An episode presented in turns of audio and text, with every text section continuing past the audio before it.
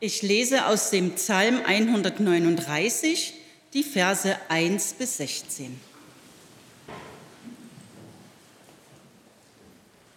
Herr, du erforschest mich und kennest mich. Ich sitze oder stehe auf, so weißt du es. Du verstehst meine Gedanken von ferne. Ich, ich gehe oder liege, so bist du um mich und siehst alle meine Wege. Denn siehe, es ist kein Wort auf meiner Zunge, das du, Herr, nicht schon wüsstest. Von allen Seiten umgibst du mich und hältst deine Hand über mir. Diese Erkenntnis ist mir zu wunderbar und zu hoch. Ich kann sie nicht begreifen. Wohin soll ich gehen vor deinem Geist? Und wohin soll ich fliehen vor deinem Angesicht? Führe ich gen Himmel, so bist du da Bettete ich mich bei den Toten, siehe, so bist du auch da. Nehme ich Flügel der Morgenröte und bliebe am äußersten Meer, so würde auch dort deine Hand mich führen und deine Rechte mich halten.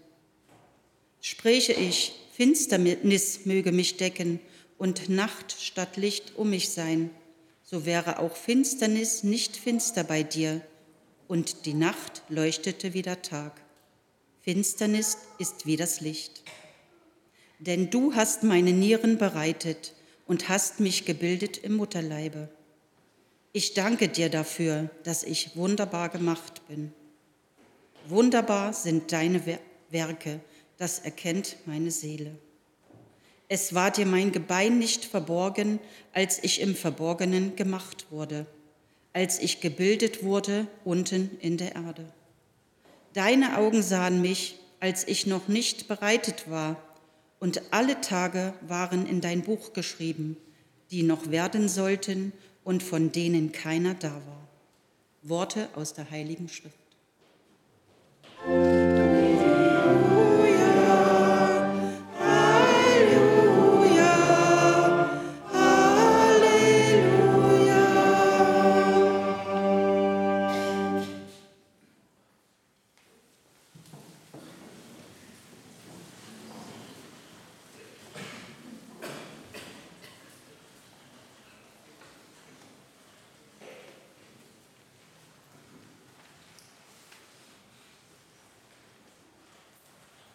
Ja, ihr Lieben, ich freue mich, dass ich ein paar Gedanken euch weitergeben darf, äh, ausgehend von diesem Bibeltext, diesem Psalm 139, der ja so ganz wunderbar das formuliert, wie, ja, wie wertvoll der Mensch ist und wie wunderbar Gott sich jeden einzelnen Menschen und sich das Leben an sich ausgedacht hat. Machen wir einen kurzen Exkurs in die Volkswirtschaftslehre. Ich kenne mich da nicht aus. Es gibt andere, die da mehr wissen hier in diesem Raum. Aber hinlänglich ist ja, denke ich, bekannt, dass der Wert einer Ware zum einen aus seinen Produktionskosten, woraus sich also sozusagen das Angebot, äh, woraus das Angebot entsteht, und aus der Nachfrage äh, sich ergibt, also Angebot und Nachfrage die sozusagen diesen Wert bestimmen. Und ich erinnere mich an zwei Begebenheiten in meiner Kindheit, ähm, wo ich das erlebt habe, wie da praktisch dieser ähm, Wert äh, reguliert wurde. das war zum einen 1996, äh, da fand in Dresden das Christi-Welt statt. Vielleicht gibt es welche, die damals dabei waren. Und ich war als, als Kind damals dabei erinnere mich auch äh, 1996, zu diesem Zeitpunkt wurde Dortmund deutscher Meister. Das waren andere Zeiten. Aber es war ein Abschlusstag gewesen, äh, ein Sonntag, glaube ich. Genau, das war über Himmelfahrt. Ne? Und ähm, da war es unheimlich heiß gewesen. Und da war die Abschlussveranstaltung im Rudolf-Habich-Stadion, damals hieß es noch so. Und äh, viele Menschen wollten dorthin.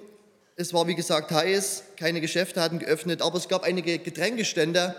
Und je heißer es wurde, umso heißer wurden sozusagen auch die Preise. Ja, also ich erinnere mich, dass eine Flasche Limo oder was das war, dann wirklich für 10 D-Mark dort verkauft wurde, weil einfach nichts mehr da war oder nur noch wenig, aber eben viel Nachfrage. Für mich als Kind ein unfassbar hoher Preis, ein unfassbar hoher Wert für so etwas zu trinken und wäre es ja auch heute noch. Dann ähm, ein Jahr später, da äh, waren wir im Urlaub gewesen äh, in Italien und waren auch mal in San Marino und vielleicht war auch der ein oder andere schon mal dort und dort gibt es dann solche Stände, da werden Souvenirs verkauft und jeglicher Trödel. Und ähm, dort gab es auch solche Regenponchos, also solche Einweg-Regenmäntel, so Mülltüten mit Löchern für Arm und Kopf. Und ähm, auf einmal zog starker Regen auf und je mehr es regnete und je länger es regnete, umso teurer wurden diese Regenmäntel.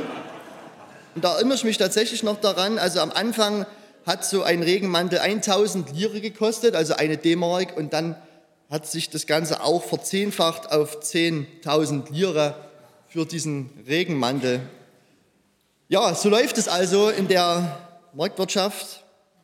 Äh, der Wert einer Ware wird durch Angebot und Nachfrage sozusagen bestimmt.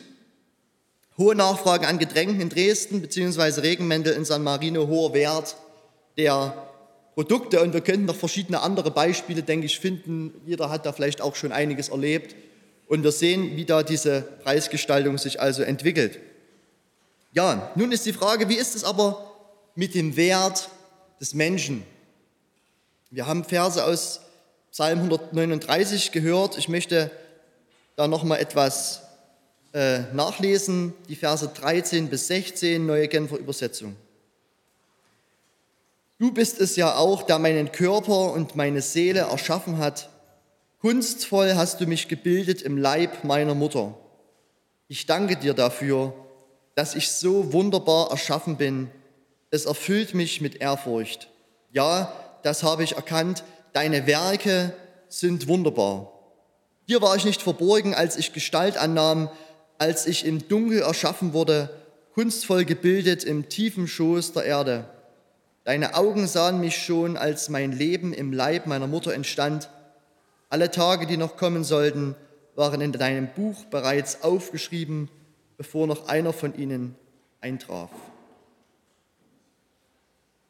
Es werden ganz wesentliche Dinge deutlich, die für uns wichtig sind, die für uns ähm, maßgeblich sind, die uns stärken dürfen. Gott kennt jeden einzelnen Menschen ganz genau.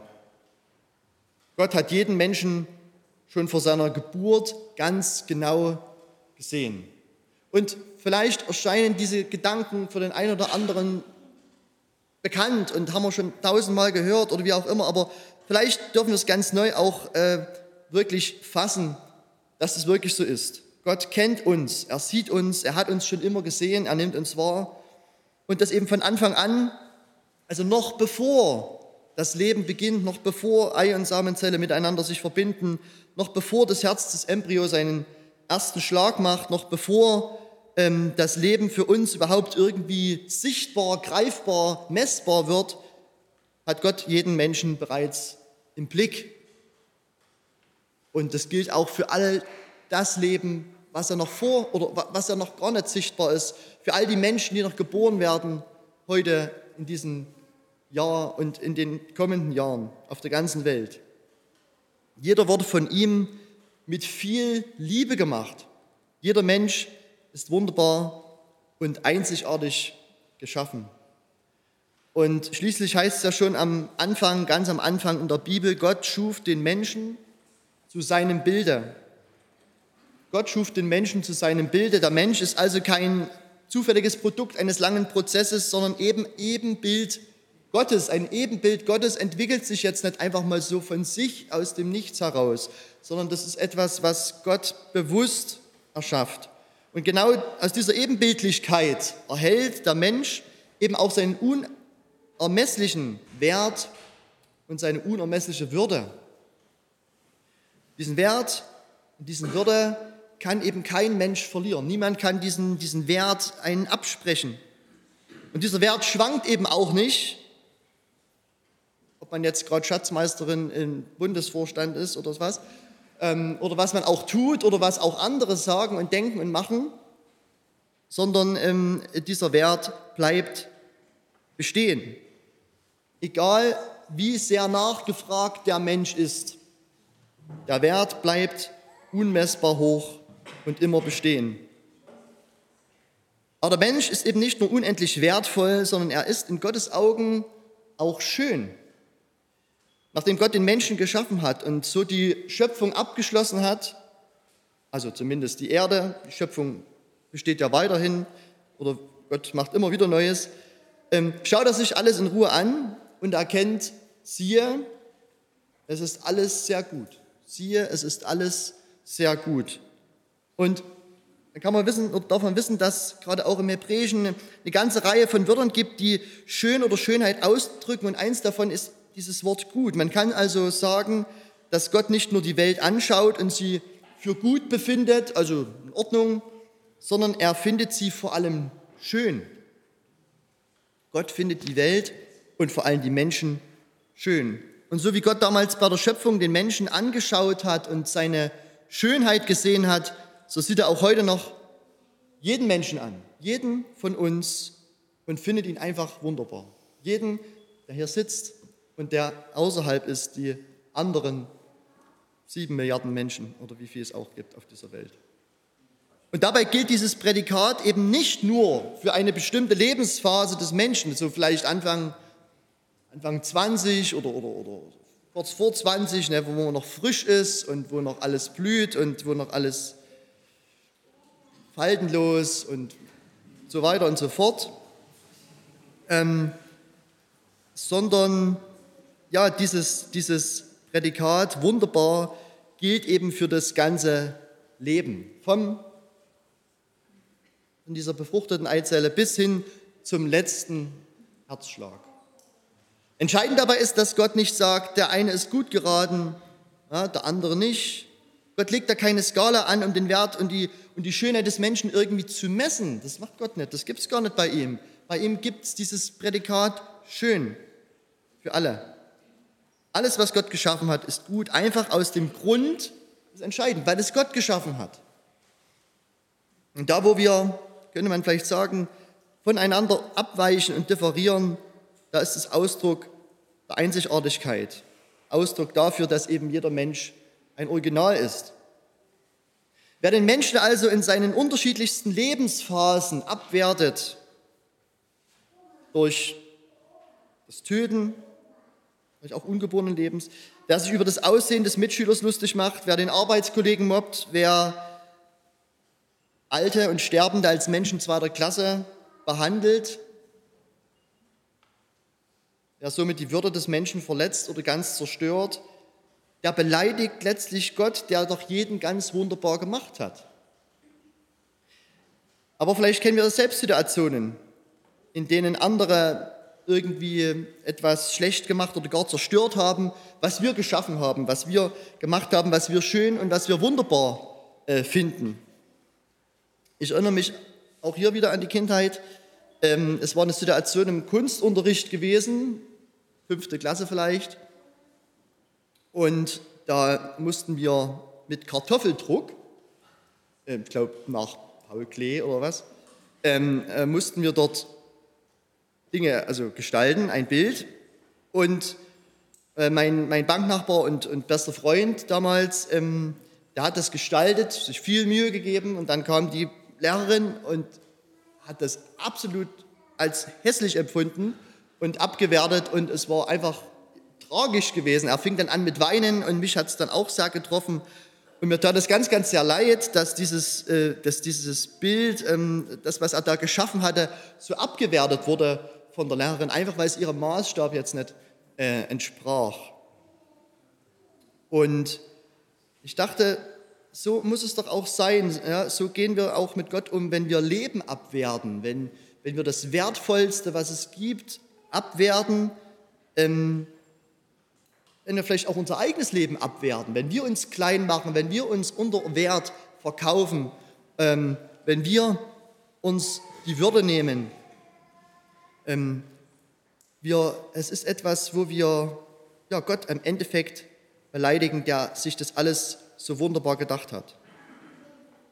Und nochmal, dabei ist doch jeder Mensch, jeder in diesem Raum, jeder in dieser Welt, ob ungeboren oder sterbend, in Gottes Augen ein gelungenes Kunstwerk. Der Mensch ist aber nicht einfach nur schön und wunderbar an sich, sondern nach Gottes Ebenbild geschaffen zu sein, heißt auch etwas von Gottes Schönheit in dieser Welt zu repräsentieren. Das heißt, so wie der Mond das Licht der Sonne nachts reflektiert, die Dunkelheit der Nacht erhält, so soll auch von uns Menschen etwas zurückstrahlen von der Schönheit Gottes und seinem Wesen. Und das ist natürlich nur dann möglich, wenn wir uns auch von Gott bestrahlen lassen, das heißt von seinem Wesen in unserem Innersten prägen lassen. Also jetzt ja, nicht nur diese äußere Schönheit, sondern auch das Innere. Ja, deshalb gibt es diese, äh, neben der äußeren auch diese innere Schönheit. Und so wie die Bibel in aller Klarheit deutlich macht, dass jeder Mensch in Gottes Augen schön und wertvoll ist, so macht sie aber auch deutlich, dass wir Menschen mit dieser inneren Schönheit, also mit diesem Reflektieren auch von Gottes Schönheit, so unsere Probleme haben. Paulus beschreibt es im Endeffekt relativ drastisch und doch sehr klar im Brief an die Römer, wo er sagt, denn alle haben gesündigt und in ihrem Leben kommt Gottes Herrlichkeit nicht mehr zum Ausdruck. Also mit dem Wort Herrlichkeit meint die Bibel immer Schönheit und Pracht, ja, Gottes Herrlichkeit. Gott ist in seinem Wesen schön und prächtig und wunderbar. Aber genau diese Schönheit Gottes kommt im Leben der Menschen nicht mehr zum Ausdruck. Warum ist das so? Ja, Paulus sagt, weil die Menschen gesündigt haben. Nicht nur Einzelne, sondern alle, niemand ist davon ausgenommen. Das ist ja die Grundlage überhaupt sozusagen, auf dem das ganze Neue Testament und das, was Jesus getan hat, aufbaut. Auf dieser Wahrheit, alle haben gesündigt. Niemand ist ausgenommen. Ja, Sünde, auch dieser so landläufig immer wieder verwendete Begriff, ne? aber nochmal, was, was heißt es eigentlich? Sünde heißt, ich missbrauche, missachte, was Gott mir anvertraut hat. Vielleicht kann man es mal aus dieser Perspektive betrachten. Ich missbrauche oder missachte, was mir Gott anvertraut hat. Gott schenkt mir Liebe, aber ich erwidere sie nicht. Gott bietet mir eine Beziehung zu ihm an, aber ich verweigere sie. Gott bietet mir Hilfe an, aber ich suche mir an anderer Stelle Hilfe. Ja, all das ist sozusagen dieser Ausdruck dieser Ignoranz auch, auch Gott gegenüber. Und das ist genau das, was das meint, diese Sünde. Und wenn ich Gott ignoriere, dann kann ich auch nichts von seiner Herrlichkeit, von seiner Schönheit äh, reflektieren und nach außen in diese Welt hineingeben. Ich darf Gott vertrauen in allen Situationen meines Lebens, aber ich vertraue lieber mir selbst oder anderen Menschen. Gott möchte mein Leben in einer guten Weise beherrschen und mir alle Dinge zum Besten dienen lassen, aber ich beherrsche mein Leben lieber selbst. Gott schenkt mir Liebe, damit ich sie meinen Mitmenschen verschenke, weitergebe, aber ich gebe keine Liebe weiter. Gott dient mir selbstlos, aber ich bin egoistisch. Gott beschenkt mich reichlich, aber ich bin undankbar und neidisch. Und so sehen wir, dass das unser ganzes Leben immer wieder betrifft. Unser ganzes Verhalten, das Gott durchaus ignorieren kann. Innere Schönheit in der Weise, Gottes Wesen zu reflektieren, ist also dieses Grundproblem des Menschen. Aber, und das ist das ganz Wichtige und Entscheidende, vielleicht erinnert ihr euch, Paulus hat geschrieben, dass Gottes Herrlichkeit, also seine Schönheit in unserem Leben nicht mehr zum Ausdruck kommt, nicht mehr. Das heißt, dass sie irgendwann ja mal zum Ausdruck gekommen sein muss. Es hat also schon mal funktioniert, dass der Mensch diese Schönheit Gottes in sich getragen hat.